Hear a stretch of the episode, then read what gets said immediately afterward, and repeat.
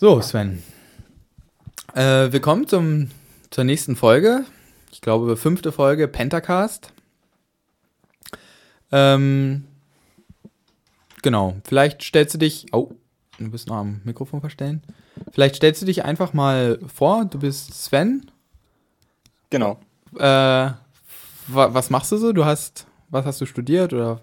Ähm, ich habe Informatik studiert. Ich bin gerade fertig geworden, letzte Woche. Genau. Herzlichen Glückwunsch nochmal ganz, ganz offiziell. Danke. So. Und wir reden heute so ein bisschen über deine Diplomarbeit. Mehr oder Mhm. weniger? Ist das, ist das richtig, ja? Ja, Genau. also ich habe, äh, in meiner Diplomarbeit ging es um äh, das Auffinden von SQL-Injection-Schwachstellen. Ja. Okay. Und in diesem Rahmen reden wir einfach über, über deine, über so SQL-Injections. Ähm, generell über SQL vielleicht nochmal generell, was das überhaupt ist, wofür man das braucht und äh, tja, über deine, deine Lösung und deine Gedanken. Ne? Mhm. Okay. Ähm, du programmierst auch so in der Freizeit, hast coole Projekte schon irgendwie gestartet. Ja, Äh, Nochmal vielleicht zur Vorstellung. Na, was hast du da gemacht? Da gibt es dieses super coole Konferenzplanungssystem, ähm, genau, Pendabuff. Pentabuff. Was, was ist das? Was macht das? Ähm, damit kann man halt Konferenzen planen. Also ähm, der Hauptteil der Anwendung ist halt eigentlich in PostgreSQL implementiert und das User Interface ist halt ja, noch ein bisschen Ruby und Rails drumherum. Mhm. Aber die wichtigsten Sachen sind halt in der Datenbank selber. Also ist es quasi auch eine, da also eine Anwendung, die viel auf Datenbanken äh, Know-how, sag ich mal, aufsetzt. Ja, Genau, und das, das war für eine Veranstaltung, dass da die Events gemanagt werden können und die Sprecher und deren Genau. Koordinator und so. genau. ne? Und die genau. Zuteilung zu den Räumen. Und ähm, genau, das ist so ein bisschen dein, dein, dein äh, äh, Hauptbezugspunkt, glaube ich, auch zum, zum S PostgreSQL. PostgreSQL? Ja, also ähm, also ich programmiere Pendabuff so seit ungefähr fünf Jahren und eigentlich seit dieser Zeit beschäftige ich mich auch, ich mich auch intensiv mit PostgreSQL. Genau. So, und dieses PostgreSQL ist ja, ist ja so ein Datenbank-Management-System. Genau. Ähm, kann, also, das heißt, Ba- Datenbank-Management-System gibt es ja noch andere bekannte, zum Beispiel MySQL oder MSSQL. Ähm, Das ist quasi das System, was, was diese Datenbanken managt. Kannst du vielleicht nochmal erklären, was ist, was sind denn die Datenbanken? Wozu braucht man das? Wozu benutzt man das ganz gut? Ähm, das ist, damit kann man halt Daten ablegen. Ne, wie in einer, das kann ich ja Und- im Dateisystem auch. Genau. Ähm, der Vorteil ist halt, man hat eine, äh, eine tolle Abfragesemantik. Also bei diesen relationalen Datenbanksystemen ist das meistens SQL. Ja. Und damit hat man halt ähm, eine komfortable Möglichkeit, die Daten abzufragen und auch in diesen Abfragen Daten, die in der Datenbank hinterlegt sind, beliebig zu verknüpfen. Okay. Ähm, SQL, weißt du, wofür das steht? Ähm, Structured Query Language. Genau. Und äh, das heißt, die, man, man, man, man hat so irgendwie Befehle, die man da eintippt, oder wie, wie muss ich mir das vorstellen? Genau, man hat halt mh, eine, ein Textinterface zum Datenbankserver Mhm. und man Wie so eine halt, Kommando-Shell, ja? Genau. Mhm, okay. Und da schreibt man halt seine Befehle und die Datenbank liefert dann die Antwort zurück. Okay.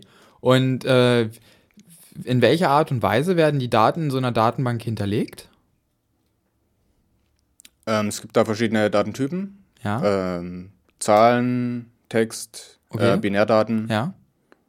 Und also, ähm, wie die genau in der Datenbank hinterlegt werden, das ist eigentlich vom User ähm, wegabstrahiert. Das ist eigentlich auch irrelevant. Ja. Man hat halt diese Möglichkeit mit der Abfragesprache, die dann ganz einfach zu holen. Und wie die genau dann im Filesystem gespeichert werden, ist eigentlich egal. Ja, okay. Und aber also, also meines Wissens treten die dann ja immer irgendwie, sag ich mal, in so tabellarischer Form auf. Ach so, das genau. meinst du, ja. Ja. ja. genau. Es gibt halt äh, eine Struktur, die Daten sind halt in Tabellen hinterlegt und also eine Tabelle hat halt Spalten und jede Spalte hat halt einen bestimmten Datentyp. Okay, und ähm, das sind dann auch wieder nur Textdaten oder ähm, sind das auch ähm, Bilder oder, oder was ich da reinschreiben kann? Mm, Du kannst da beliebige Daten in den Spalten hinterlegen. Und die Abfragen kann ich dann auch, mh, also, also ich keine Ahnung, ich kann ja irgendwie zum Beispiel fragen, okay, wenn irgendwie meine T Spalte so und so, äh, Spalte 3 den Wert 4 hat. Oder, oder gib mir alle Zeilen aus, in der Spalte 3 den Wert 4 hat, richtig? Genau. Kann ich auch irgendwelche Sachen, wenn jetzt Spalte 3 immer nur, nur Bilder enthält? Kann ich auch sagen, ja? Bilder sind ja im Prinzip Binärstrings. Ja. Und du kannst auch mit Binärstrings vergleichen, wenn du das willst. Ja.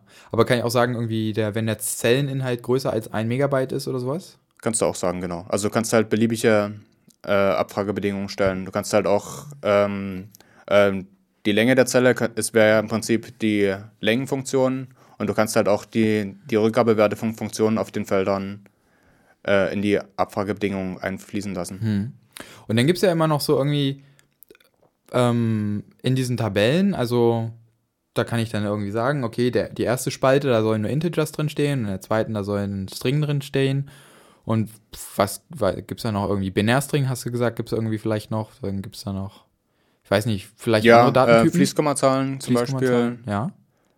Ähm, ähm, ja, ähm, äh, Koordinaten. Also bei PostgreSQL ist das sowieso so, dass du halt selber auch Datentypen festlegen kannst. Ja. Und du kannst halt so ähm, im Ziel wären das Structs, also Strukturen dahinterlegen, also Ja. Daten, die zusammengesetzt sind aus mehreren primären Datentypen. Mhm. Und, und ein, ein, man redet da, glaube ich, dann von Datensatz oder was ist das? Ein Tup, ein, nee, was, Tupel, genau. was ist, genau, ein Tupel ist quasi immer eine Zeile. Genau. Also der, der, da ist der Fachausdruck der Tupel und, Mhm. und äh, für die Spalten ist der Fachausdruck irgendwie das Feld, hast du mir vorhin erzählt, oder ist das falsch?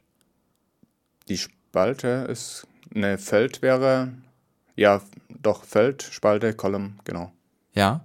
Okay, und, äh, und dann gibt es noch gibt's auch eine, eine, ein Wort für die, was denn eine einzelne Zelle beschreibt? Quasi eine, eine Kombination aus Zelle und, Spal äh, und Spalte? Also eine, eine Kombination aus Spalte und, und Zeile? Hm, Da ist mir jetzt kein Begriff dafür Okay. bekannt. Mhm. Also, ähm, und was man mit diesen SQL macht, man sucht sich quasi je nach bestimmten Bedingungen irgendwelche Zeilen raus.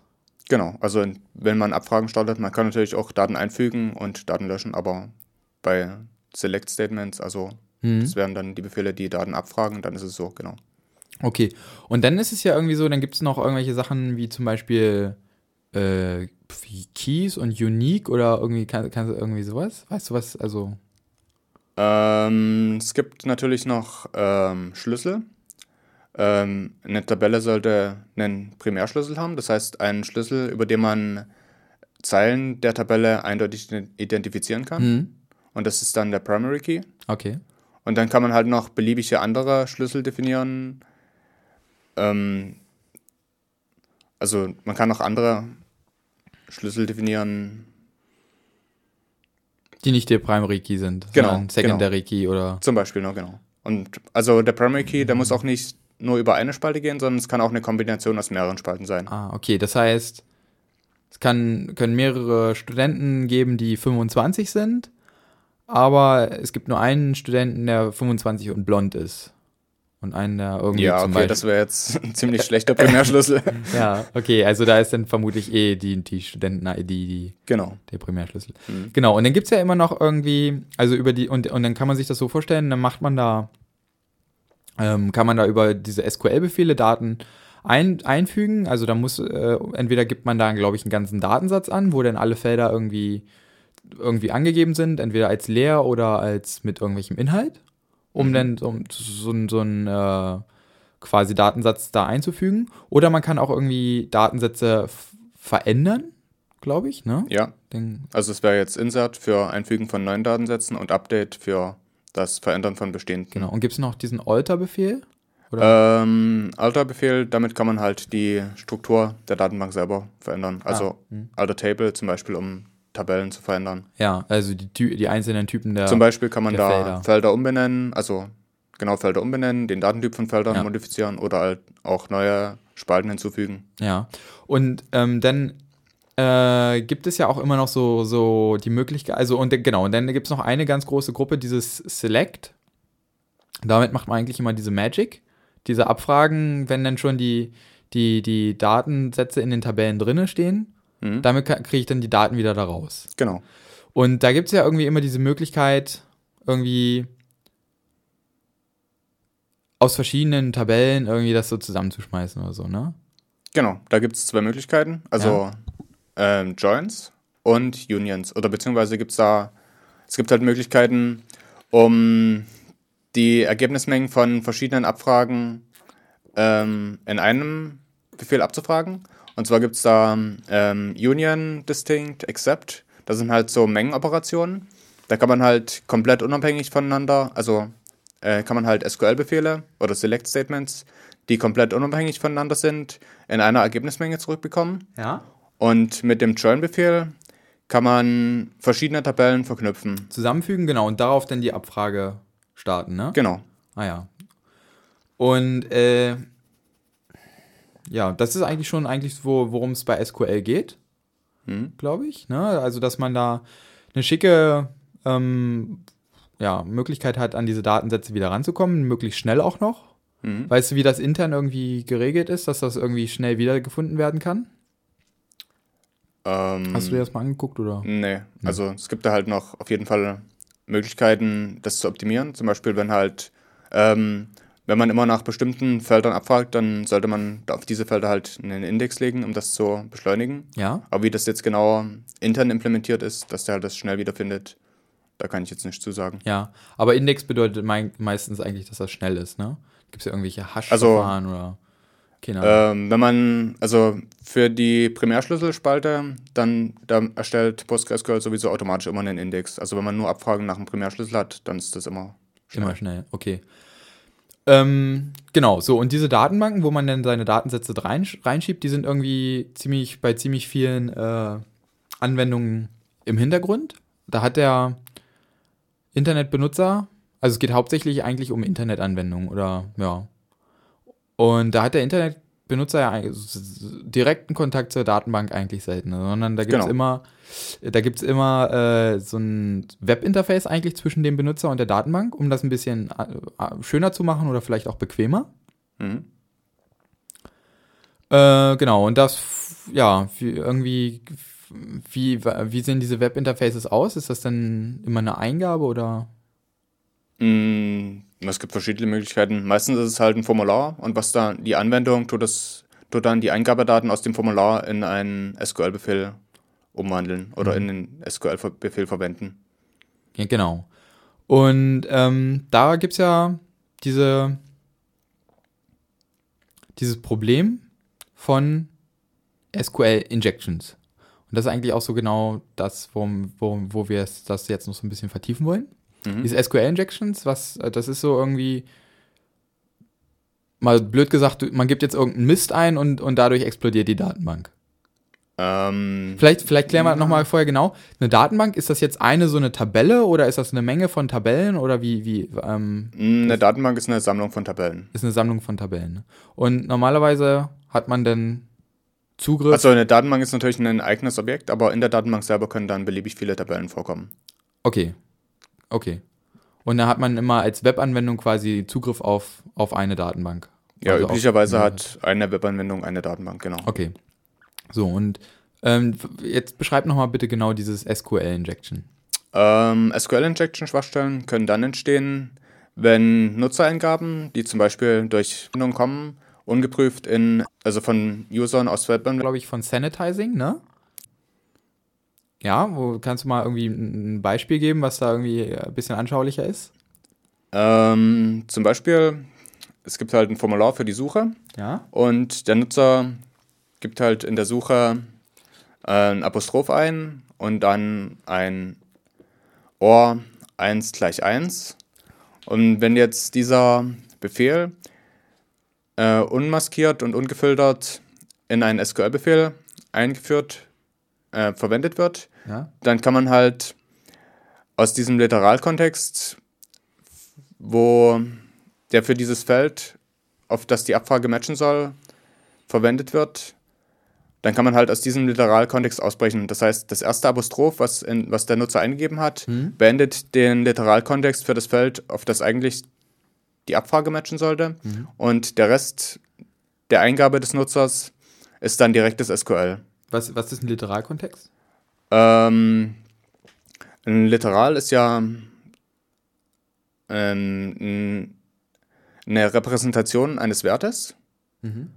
Und also zum Beispiel die Zeichenkette, Keine Ahnung, Benutzername, ja. genau, zum Beispiel. Ne? Das, das ist jetzt ein Literal. Das wäre Also ein literales, also es gibt halt die, die Unterscheidung ähm, äh, Bezeichner oder Identifier und Literal.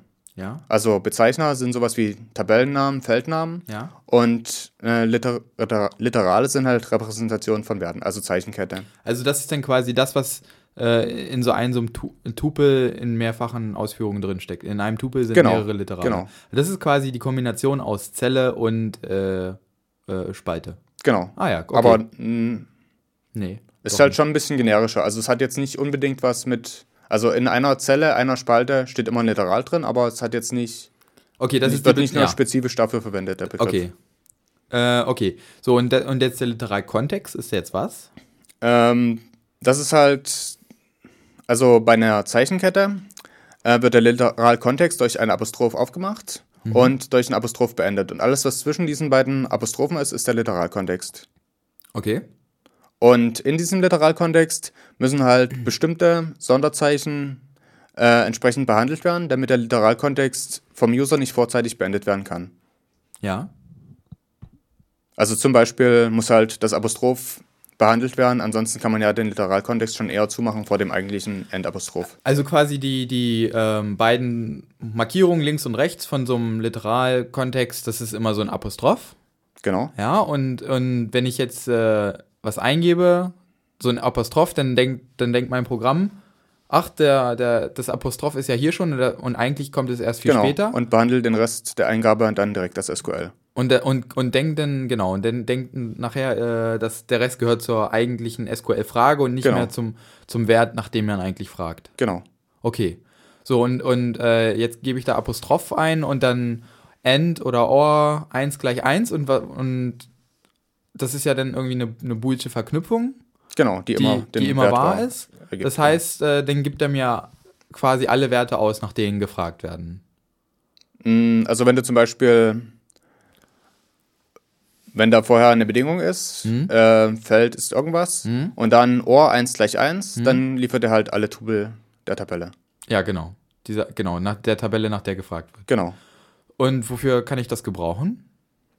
Ähm, mit SQL-Injection-Schwachstellen kann man halt verschiedene Sachen machen. Ähm, zum Beispiel das Auslesen von beliebigen Daten. Also, wenn diese Schwachstelle, von der wir gerade geredet haben, zum Beispiel ähm, in einem Login-Formular ist, dann kann man damit halt die Authentifizierung überwinden. Mhm.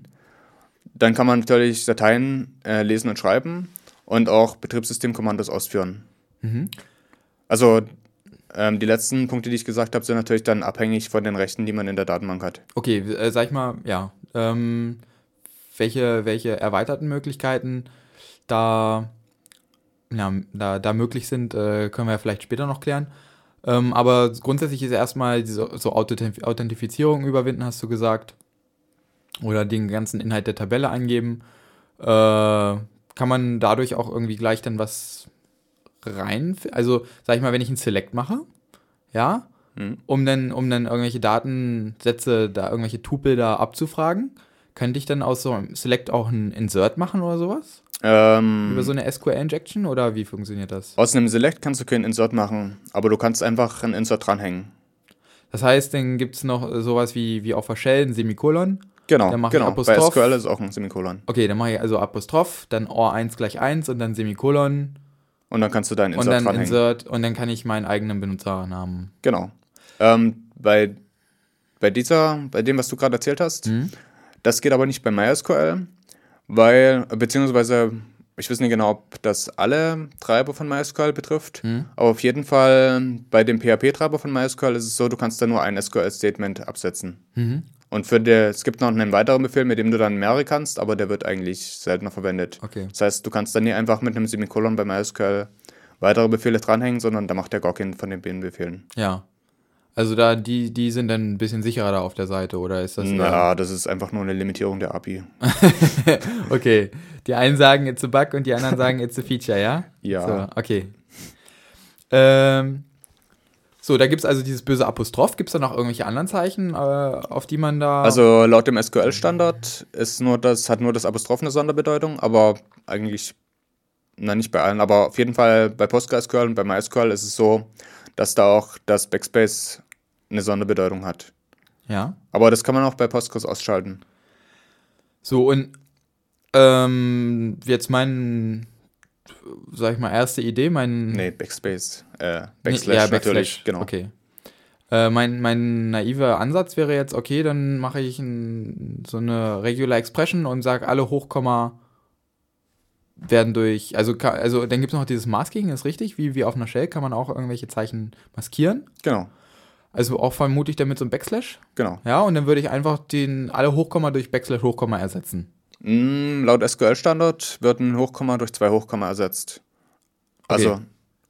wenn aber die Datenbank. Durch zwei halt- einzelne oder ist das denn so Genau. diese Gänsefüßchen? Nee, keine Gänsefüßchen, zwei einzelne. okay, okay.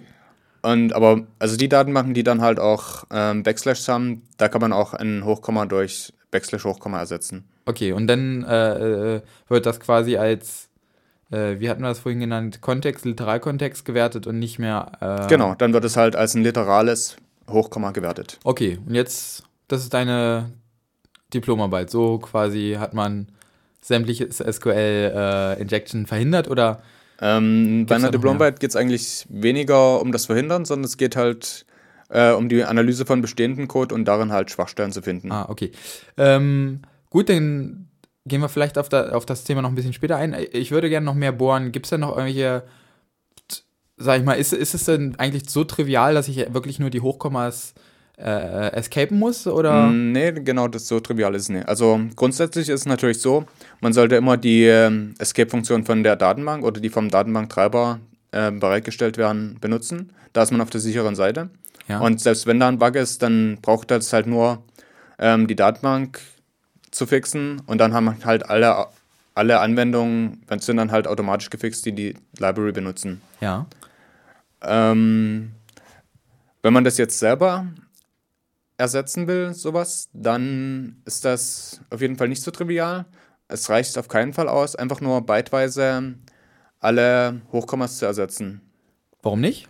Weil es gibt bestimmte ähm, Zeichensätze, in denen das auch, in denen auch dieses das Byte von dem Hochkomma, äh, das Byte von dem Backslash in, als Teil eines Multibyte-Zeichens vorkommen kann. Und dadurch wird dieser, äh, dieses Multibyte-Zeichen aufgetrennt.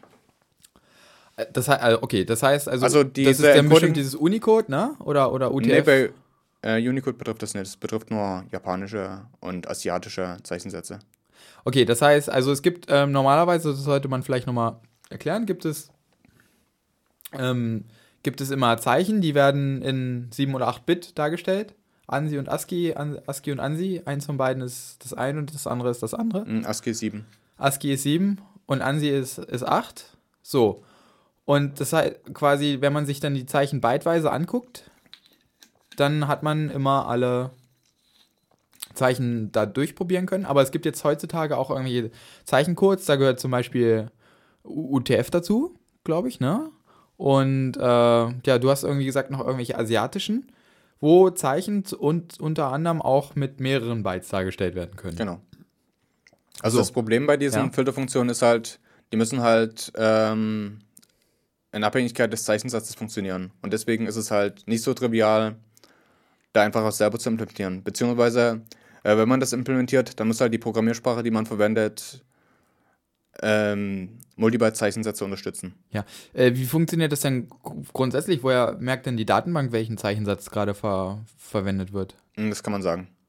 Also, okay, aber wenn ich jetzt meiner Datenbank sage, okay, verwende Unicode und in Unicode gibt es diesen Fall nicht, dann haben nur die Japaner ein Problem. Mm, Na, Ja, sehr gut. Prost. Na, ähm, wenn du halt sagst, ähm, also prinzipiell ist es natürlich so, der, der Server hat ein Setting, wir verwenden in der Datenbank den und den Zeichensatz, beziehungsweise Ja. manche Datenbank könnte es auch auf Tabellenebene sagen Ja. oder Feldebene. Auf jeden Fall ist es halt so, gibt es halt dieses Server-Setting. Und dann gibt es halt noch ein Client-Setting, Das heißt, wenn du dich zur Datenbank verbindest, Der Client ist jetzt halt, der Client ist jetzt in welchem Fall, ist es gerade die Web-Applikation der, der Client oder ist es der Client, der Client, der Client, der zu Hause sitzt? Ähm, die Web-Applikation. Okay, das ist da, das ist in diesem Fall der Client. Also der Client, der sich zur Datenbank verbindet. ja, Und der hat, also es gibt halt auch dieses Standard-Setting, was der halt, was da verwendet wird. Aber der Client kann auch sagen, ich will jetzt Encoding so und so verwenden. okay. Und wenn du halt jetzt irgendwie ein Zeichen da äh, speichern willst, was es in dem Encoding, was du gerade eingestellt hast, nie gibt, dann sagt die Datenbank, nö, das geht nicht. Ja. Also du kannst dann nur valide Zeichen, zumindest macht das Postgres so. Okay. Es gibt da andere, die machen es nicht so, aber Ja. Nee, aber äh, das habe ich jetzt noch nicht verstanden. Aber dann, wo, wo habe ich, wenn ich sage, okay, ich mache zu Hause jetzt eine, eine Datenbank auf, mein Datenbankserver, der sagt, okay, per Default gibt es hier erstmal Unicode, Mhm. also UTF irgendwie für, für alle. Und dann. Äh, Achso, und außerdem macht er natürlich noch eine Konvertierung. Wenn du jetzt sagst, ähm, die Datenbank ist Unicode, Ja. ich rede hier aber Latin 1, Ja. dann tut das automatisch konvertieren. Also dann sage ich der Web-Applikation, dieser macht Latin 1 und mein Datenbankserver, der macht Unicode und dann Dann konvertiert der- speichert er das. Aber das- dann, dann kann ich ja trotzdem noch dieses äh, Single-Byte-Replacement da machen, oder? Äh, oder habe ich dann noch ein Problem? Oder Also diesen speziellen Fall mit dem Zeichensatz, das ist halt nur, der betrifft halt nur diese asiatischen Kodierungen da. Also ist schon ich mal, Spezialfall? Spezialfall, genau. Okay, und äh, ähm, so ein Client oder eine, eine, eine ja, so eine Web-Applikation Also zu, nur- zu überreden, den Zeichensatz zu wechseln, das ist so trivial jetzt auch nicht. Also du, Mm. dadurch, dass ich irgendwelche im Betriebssystem, in meinem Client sozusagen den Nee, Zeichensatz das geht auf verwende. jeden Fall noch. Das, wie bitte?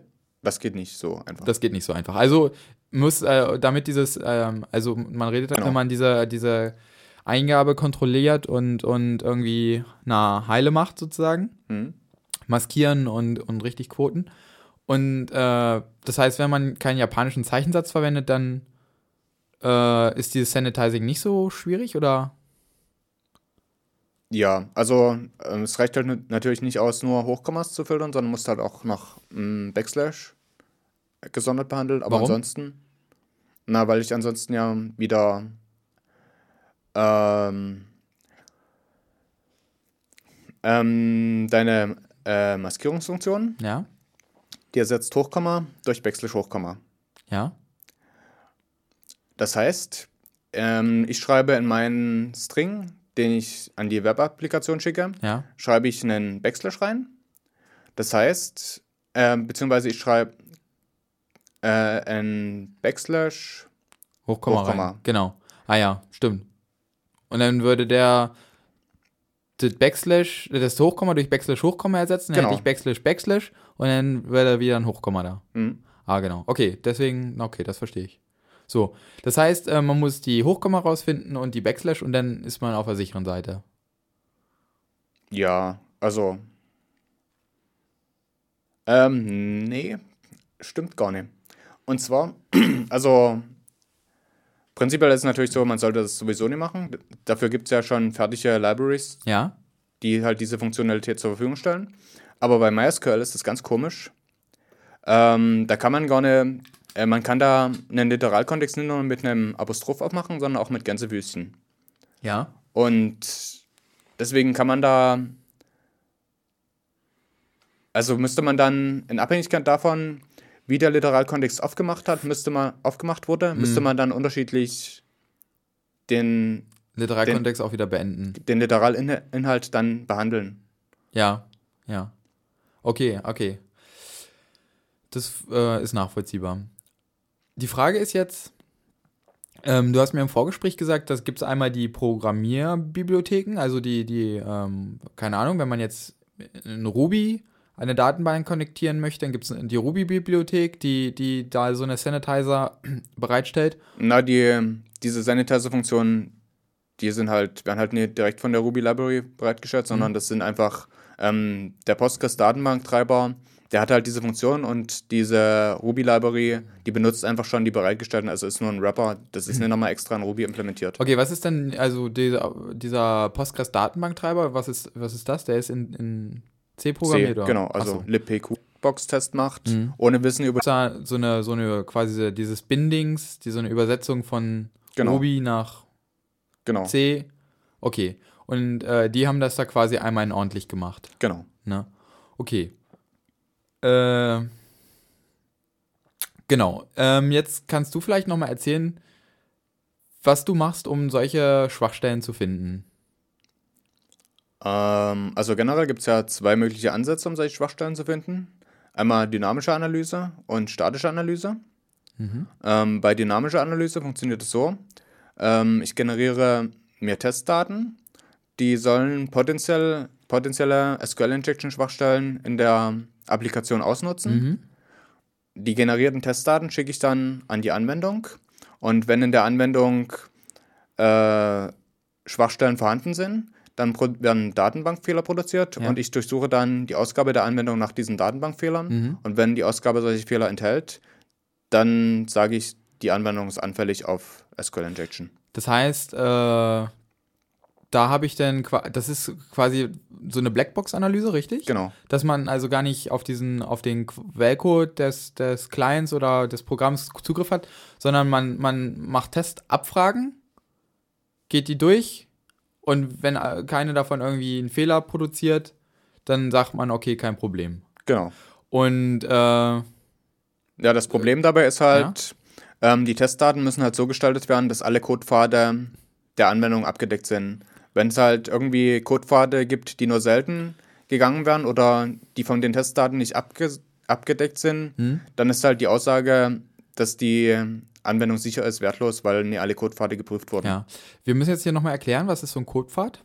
Ähm, das sind halt die möglichen Wege, die durch ein Programm gegangen werden kann, durch Bedingungen wie if, kann ja bestimmte Codeteile nicht immer ausgeführt werden. Also man kann quasi so ein, so ein, so ein äh, Programm auch in einer Art, also als Baum strukturiert irgendwie Genau. darstellen. Ne? Genau. Das heißt, man hat einen Wurzelknoten, wo, wo es immer anfängt und von da aus äh, verzweigt, verzweigt sich dann äh, so ein Programm über mehrere äh, Wege. Wenn es ein if gibt, dann gibt es ein, Gibt es so eine ein, Verzweigung? einen nach links und einen nach rechts. Wie Genau. macht man das bei, bei einer Schleife?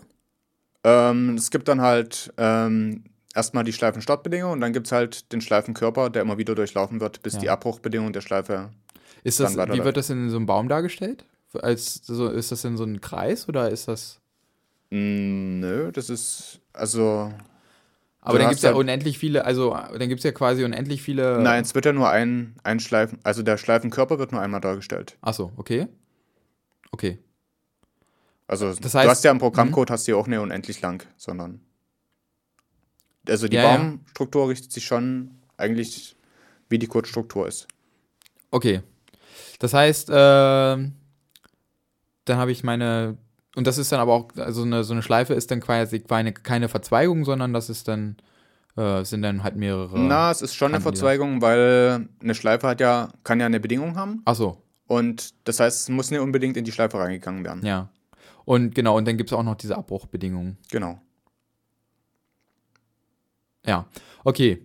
Äh, so, und dann, dann wird so ein ähm, Pfad, also durch diesen Baum, irgendwo zu den einzelnen Blättern, wird dann gegangen und am Blatt ist dann das Programm zu Ende oder ist das, wie ist das, ja?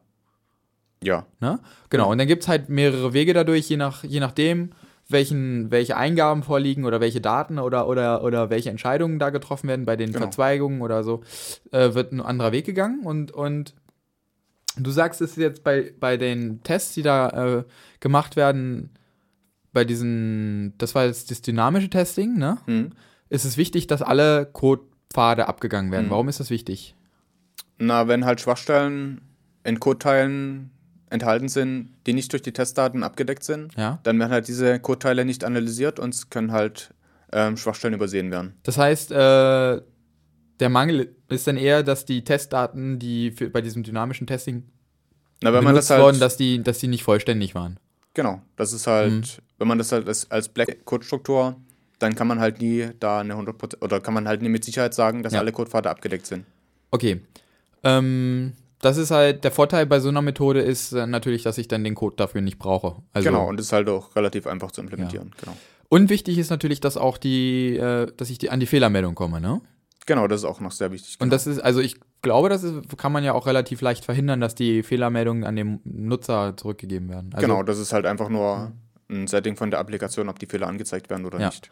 Also, sobald, und sobald ich das eigentlich nicht habe, habe ich schon gleich. Dann ist es halt komplett nutzlos, weil da nie was angezeigt werden Mhm. kann. Okay. So, das ist diese Dynam dieser dynamische Ansatz. Und da sagst du, ist nicht so gut. Dann gibt es noch diesen Genau. statischen. Genau. Der ist also, auch nicht so gut. Dann gibt es ja noch deins irgendwie. Oder irgendwie. Na, also meins ist ja auch statisch. Also, Achso, ist auch statisch. also bei der dynamischen Analyse ist halt, wird halt die Anwendung ausgeführt. ja. Und bei der statischen Analyse wird halt die Anwendung nicht ausgeführt, sondern es wird halt der Quellcode oder der Objektcode der Anwendung analysiert. Mhm. Äh, und da gibt es halt zwei verschiedene Möglichkeiten, das zu machen. Einmal ist das über Mustererkennung. Das heißt, ich tue halt, ähm, also im Prinzip ist es halt wie das Tool Grep. Mhm. Ich greppe halt durch den Quellcode nach Mustern von bekannten Schwachstellen. Mhm. Das heißt also, ich habe quasi eine, eine Liste von, von gefährlichen Funktionen. Und sobald dann eine, eine gefährliche Funktion aufgerufen wird, irgendwie, oder, oder wie ist das? Oder Genau, also man kann das natürlich noch ein bisschen verfeinern, dass man halt nicht nur den Funktionsnamen, sondern auch noch äh, mit regulären Ausdrücken dann halt das noch, dass es noch besser matcht und noch Hm. feiner ist. was sind reguläre Ausdrücke? Ähm, das ist halt äh, so eine Sprache, um äh, Textmuster Zu beschreiben. zu beschreiben, Ja. genau. Okay. Ja, also das heißt, ich gucke, ob die Funktionen mit regulären Ausdrücken irgendwie, ob da böse Funktionen in einer bösen Art und Weise aufgerufen werden. Genau. Das Problem halt bei diesem, äh, bei dieser Mustererkennung ähm, ist halt, dass es zeilenweise arbeitet. Das heißt halt, wenn die Schwachstelle über mehrere Zeilen verteilt ist, dann ist es halt nie möglich, da irgendwie sinnvoll das zu matchen. Gut, das ist aber jetzt, äh, also würde ich jetzt so sagen, also du hast ja gesagt, okay, da dieses grep, klar, grep benutzt äh, Ja, grep ist zeilenweise, zeilenweise reguläre Ausdrücke, aber da kann ich mir ja auch leicht ein Tool vorstellen, was einfach mehr, also reguläre Ausdrücke über mehrere Zeilen hinweg äh, jetzt matcht. Also Na. das ist jetzt nicht so das Argument, oder doch? Natürlich kannst du auch über mehrere Zeilen matchen, aber das ist ja ähm, die Anzahl der Zeilen, über die das Matching gehen kann, ist ja komplett variabel. Das kann ja auch über 100 Zeilen sich ausstrecken. Ja, dann machst du da halt einen Punkt Sternchen hin und äh, sozusagen oder irgendwie Na, das Problem ist ja, Punkt Sternchen matcht ja auf alles. Ja. Das heißt, das können, äh, und du verlierst dadurch die Semantik. Das heißt, du weißt gar nicht mehr, ob die Zeilen, auf die du jetzt matcht, eigentlich zu demselben, also zusammengehören oder ja. ob das komplett unabhängig voneinander Naja, also ich sind. könnte mir jetzt aber auch ein, ein, darauf matchen, irgendwie Funktionsname, Klammer auf und dann äh, gucke ich mir alles dazwischen an und dann Klammer zu und, und alles, was dazwischen ist, das kann ich mir dann, sag ich Na, das Problem ist ja, ähm, der Aufruf, also mit dem Funktionsnamen, ist ja eigentlich nicht so von Bedeutung. Also es kann natürlich sein, dass jetzt die Schwachstelle direkt auf direkt im Funktionsaufruf schon beschrieben ist. Aber es kann ja auch sein, dass im Funktionsaufruf Variablen verwendet werden Ja. und dass die Variablen auf einer, äh, auf einer ganz anderen Stelle im Code zusammengebaut werden. Und wie die da, wie dieser Inhalt der Variablen da entsteht, das ist ja von Bedeutung, ob das jetzt eine Schwachstelle ist oder nicht. Okay. Also das heißt, äh, dann muss ich gucken, also der Ansatz ist dann also zu gucken, wo die Funktion aufgerufen wird und mit welchen Variablen. Genau. Und halt, ob alle Variablen korrekt gefiltert wurden. Ja. Und das ist, das ist dann auch dein Ansatz. Genau. Also der Ansatz, den ich da verfolge, ist Datenflussanalyse. Ja. Ich untersuche halt, also, ähm, also um halt diese Schwachstellen zu finden, gucke ich halt erst nach diesen Funktionsaufrufen Mhm. und suche alle Stellen, wo diese Funktion aufgerufen wird. Und dann, wenn ich diese Stelle gefunden habe, gehe ich halt, gucke ich halt alle Variablen, die in die Funktion einfließen. Ja. Und ausgehend von diesem Funktionsaufruf tue ich mir alle Codepfade berechnen, die zu dieser Codestelle führen können. Und auf diesen Codepfaden überprüfe ich dann die letzte Zuweisung zu der Variablen, ob das äh, korrekt maskiert wurde an der Stelle oder nicht. Okay, also ich wiederhole das nochmal so, wie ich es verstanden habe. Du hast eine Liste mit Funktionen, wo drin steht, Ja, meistens ist es nur eine, also der Funktion zum Senden von Strings an die Datenbank mit Okay. Befehlen. ja. So, das ist quasi das Select letzten Endes, was im, in so einem Select mündet. Genau, zum Ja. Beispiel. So, okay, und dann äh, danach guckst du und dann guckst du, welche Parameter hat es Mhm. und dann Äh, Also welche du hast ja Variablen- erstmal hast du dir diesen Codebaum aufgebaut und dann guckst du, welche, welche Parameter oder welche Variablen hat diese, diese Funktion. So, und dann guckst du, in, gehst du deinen Codebaum hoch, also Mhm. du bist an einer Stelle, wo diese Funktion dann letzten Endes aufgerufen wird. Und dann gehst du deinen Codebaum hoch und gehst jeweils an die, an die äh, Variablen ran und guckst an der Stelle, ob diese Variablen, die später benutzt werden, äh, maskiert werden. Also das ist ja quasi dann, wenn du den Codebaum hochgehst, ist es ja quasi, was im Programm später zeitlich vor dem Genau. Aufruf stattfinden wird. Genau. Und du guckst dann, äh, ist die letzte Funktion, äh, Die, die letzte Zuweisung zu der Variable. die letzte, ja, die, genau, die letzte Zuweisung zur Variable, ob das diese sanitized Function ist sozusagen. genau. Muss es immer die letzte sein? Also, okay, doch, das, also wenn, Na klar, wenn es halt die letzte Zuweisung ist halt die, die relevant ist. ja. Aber äh, letzten Endes, ich meine, angenommen jetzt mein Code ist schon sanitized. Naja, also, also sag ich mal, kann, kann, ähm, also klar, wenn der, die letzte Funktion die sanitized-Funktion ist, dann ist, ist auf jeden Fall cool. Mhm. Ja, es gibt, also bei mir habe ich so implementiert, dass auch, also äh, String-Konstanten werden auch als safe betrachtet, also als sicher. Ja. Also wenn ich halt im Quelltext irgendwie einen konstanten String immer zuweise, dann wird es auch als sicher betrachtet. Okay. Ähm, reicht, also äh, reicht es, die letzte Funktion auszugucken? Ja, das. Also, so wie ich das implementiert habe, Ja. es, funktioniert es auch noch rekursiv. Das heißt jetzt, wenn jetzt in dem, in dem Funktionsaufruf wird die Variable a verwendet Ja. und die letzte Zuweisung zu der Variablen a ist die Variable b, dann wird Ja. halt automatisch auch die Variable b zurückverfolgt und dann die letzte Zuweisung zu b gesucht. Ah ja. Mhm.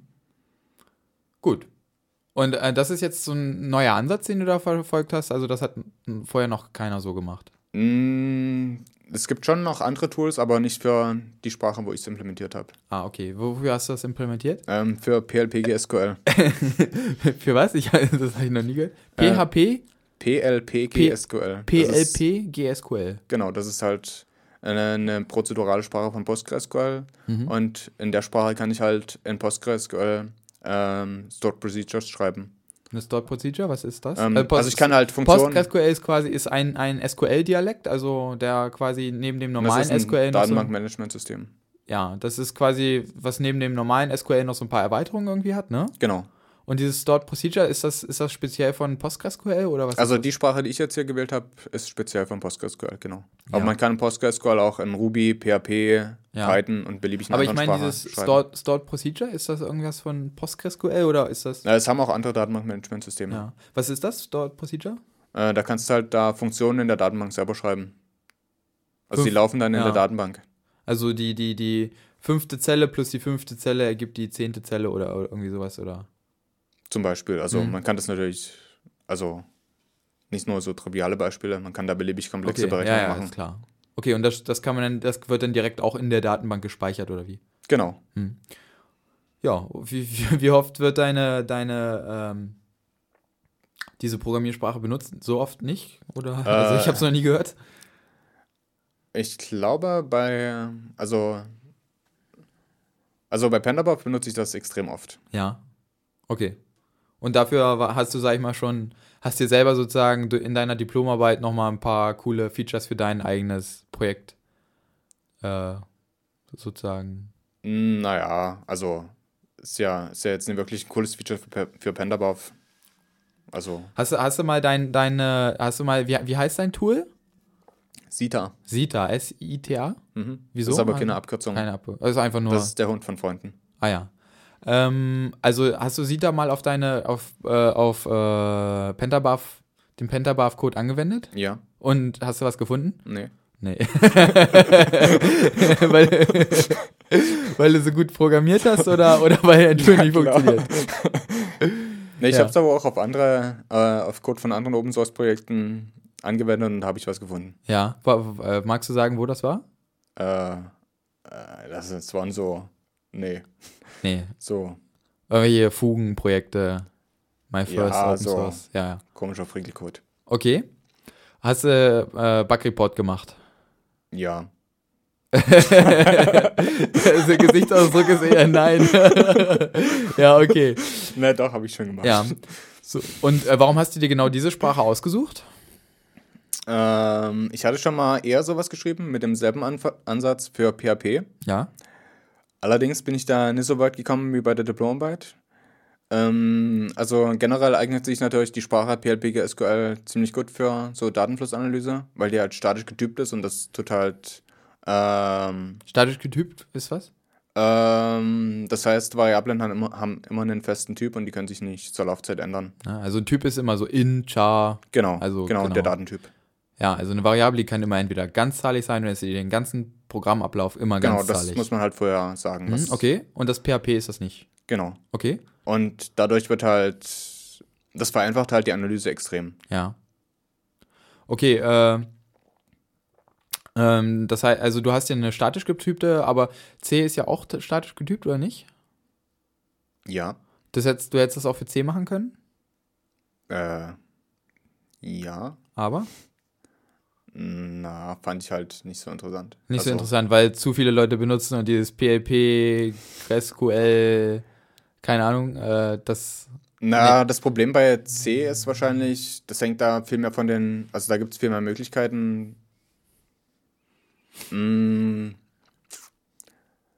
Also bei PHP SQL ist halt, ist halt ein ziemlich einfaches, klar abgegrenzter Fall und deswegen war das halt gut geeignet für die Diplomarbeit, weil es halt ähm, absehbar war, dass ich das halt abdecken kann, diesen Hm. Fall. Und für andere Programmiersprachen wie PHP oder C wäre das halt viel komplexer geworden und da hätte sein können, dass ich da nie wirklich alle Fälle abdecken könnte. Okay. Und du, du wolltest ja für die Diplomarbeit auch sicher sein, dass du quasi solides Tool schreibst, was dann auch Genau. vollständig ist. Okay. Ähm, hast du irgendwelche Ambitionen, das Tool dann irgendwie noch zu erweitern oder oder ist das liegt das jetzt ist das jetzt so quasi naja toter Code, der irgendwo rumliegt? Hast das Tool veröffentlicht Ja, also Ja. das ist auf GitHub. auf GitHub? Ja. Und da sieht da kann man das finden. Ja. Und hast du vor, das noch irgendwie zu erweitern? Ist das so geschrieben, dass, du das, dass man das auch recht schnell auf andere, Ja, das ist sogar so geschrieben, dass man das auch auf andere Datenbankmanagementsysteme umschreiben kann. auf andere Datenbankmanagementsysteme? Also auch für andere prozedurale Sprachen sozusagen. Ja.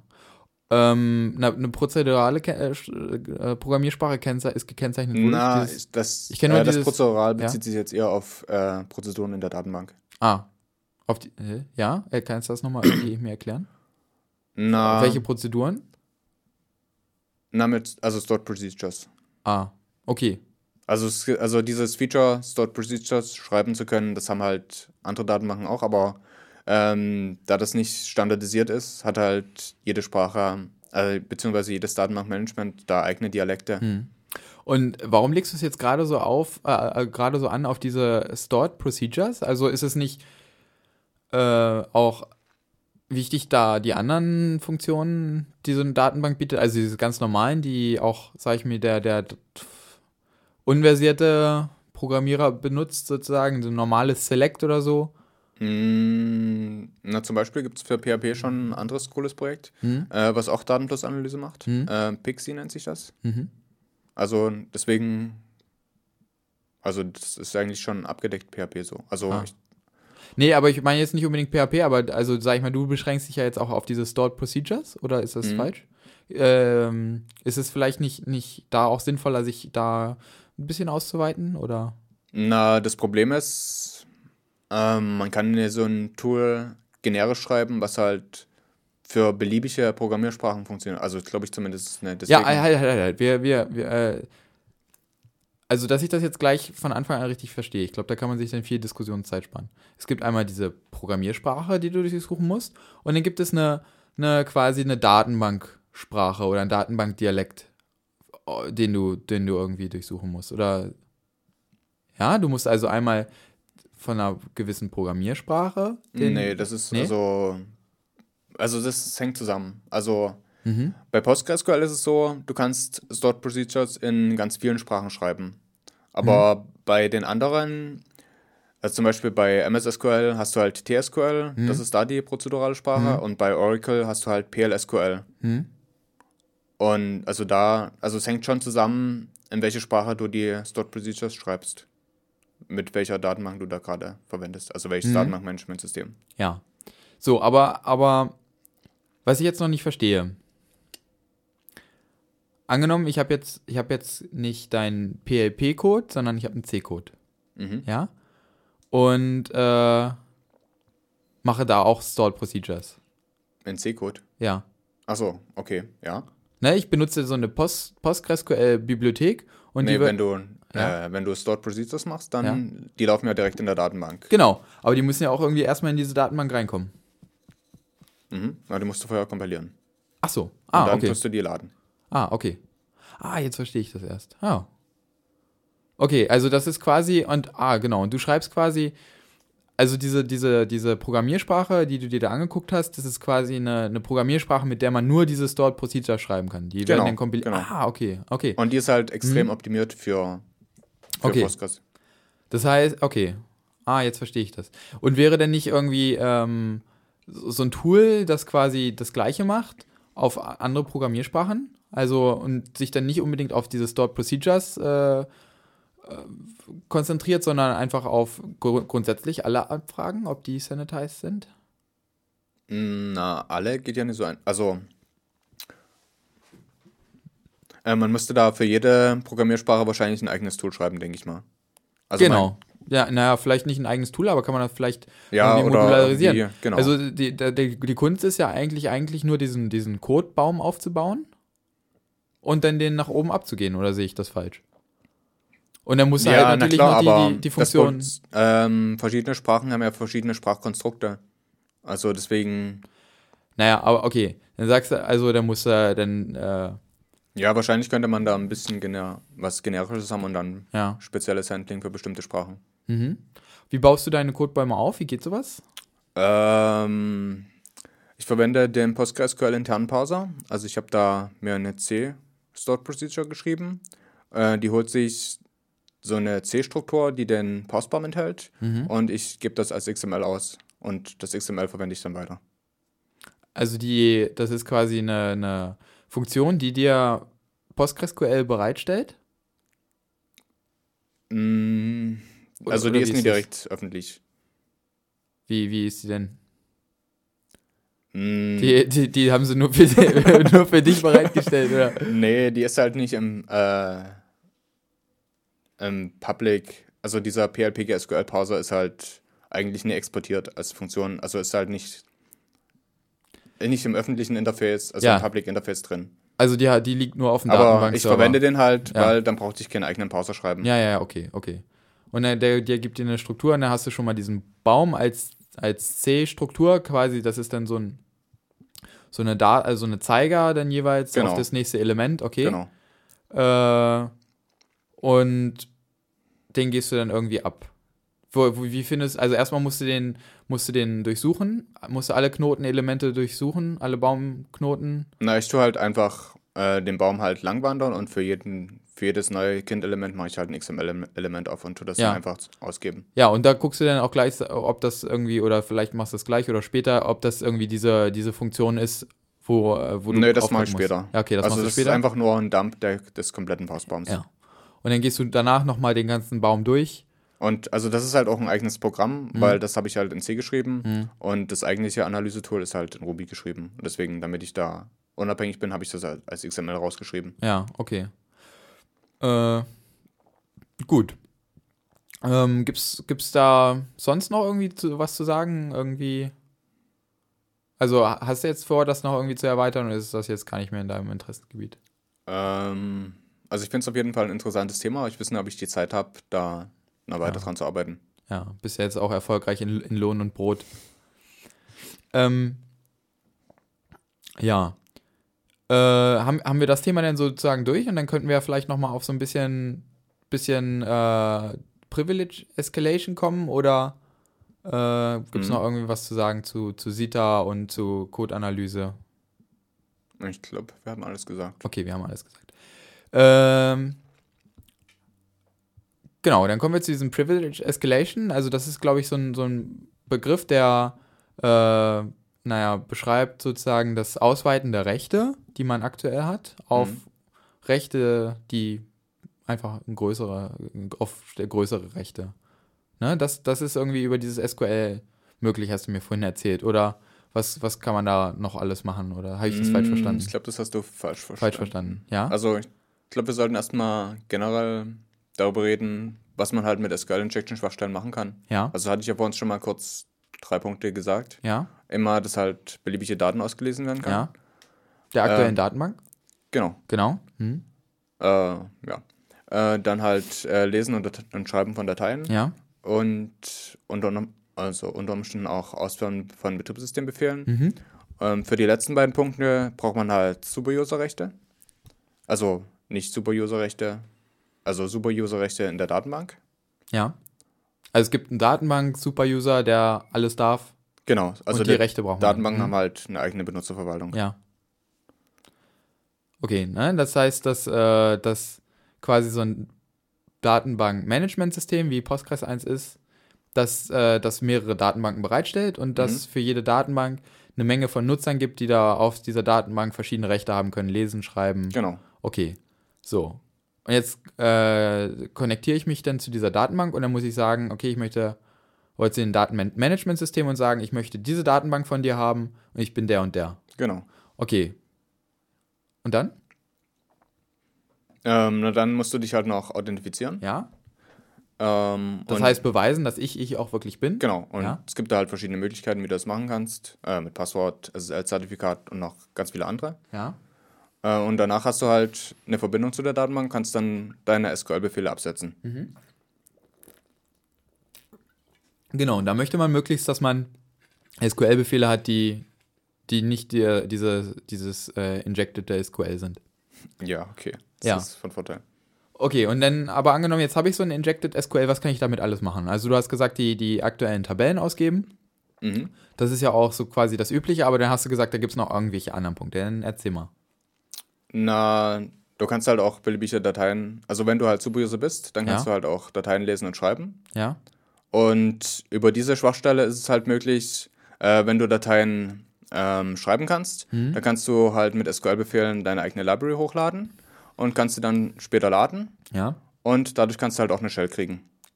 Das heißt aber, wenn ich Superuser bin, also da muss die Datenbank schon sehr schlecht administriert sein, Genau. wenn, wenn man sich äh, quasi vom Webinterface, also wenn das dieser Client sozusagen, der ja in Form einer Web-Applikation irgendwie vorliegt, wenn der unter Superuser-Rechten läuft, dann kann man sagen sozusagen, also dann ist man ziemlich sicher, dass der Rest auch scheiße gemacht ist und dann Ja, wahrscheinlich. okay, äh, und dann kann ich, dann kann ich irgendwelche Dateien schreiben zusätzlich Mhm. ja, irgendwie. Äh, aber, und die liegen dann im System vor als Benutzer Postgres, Genau. ja. Und die kann ich auch irgendwie wieder laden. Genau. Also du kannst halt zur Laufzeit Bibliotheken laden und du tust halt erst tust halt, tust halt eine Datei hochladen und schreiben, die du halt vorher kompiliert hast, Mhm. die dir halt eine Shell zur Verfügung gibt. Ja. Und das lädst du halt hoch, schreibst das in einen File und dann lädst du das halt später als Bibliothek rein und Ja. dann hast du halt deine Shell. Also man kann sagen, so- also sobald so eine, so eine SQL-Injection-Schwachstelle gefunden ist, äh, kann man davon ausgehen, dass die auch über sämtliche Wege ausgenutzt werden kann. Du hast ja vorhin gesagt, nein, bei MySQL ist es so, dass ich immer nur einen Befehl machen kann und aus dem Select kann ich auf keinen Fall einen Insert machen. Mhm. Das heißt, äh, da wäre dann das ja nicht so leicht möglich. Ja. Ja? Aber ich sag mal, es ist ja, man kann auch schon einfach nur mit dem Lesen von beliebigen Daten ähm, großen Schaden anrichten, sag ich mal. Also äh, üblicherweise ist es ja so bei Web-Applikationen, dass die eine eigene Nutzerverwaltung haben. ja. Und das heißt, ich kann auf jeden Fall. Also da müssen wir jetzt nochmal unterscheiden. Das heißt, also ich habe jetzt äh, äh, Studi, ah genau, StudiVZ können wir, ist ja auch so eine, eine Web-Applikation, die haben ja bestimmt auch eine Datenbank. Mhm. So, und dann haben die quasi eine, eine Nutzerapplikation, wo alle Studenten sozusagen, die sich da eingeschrieben haben und Nicht-Studenten, wo die drinne stehen. Mhm. Das hat aber nichts mit der äh, äh, Benutzerverwaltung zu tun, die jetzt die, die Datenbank selber Genau. stellt. Also diese Web-Applikation ähm, verwendet immer denselben Datenbank-Account. Und wenn man, wenn sich ein normaler Nutzer auf die Mhm. Webseite einloggt, dann verwendet er den, also die Datenbankverbindung Verbindung verwendet immer denselben Account, aber der Mhm. Nutzer verwendet halt seinen eigenen Account, der von der, Dat von der Ab Anwendung selber verwaltet wird und in Mhm. extra Tabellen gespeichert ist. Ja, das ist quasi so ein quasi, also die Datenbank stellt mir so einen Tunnelbereich, so einen Tunnel Genau. zur Verfügung und äh, ja, mit dem ich potenziell auf alles zugreifen kann und Mhm. die Applikation, äh, Die schränkt dann deine Sicht ein. die schränkt meine Sicht ein. Okay.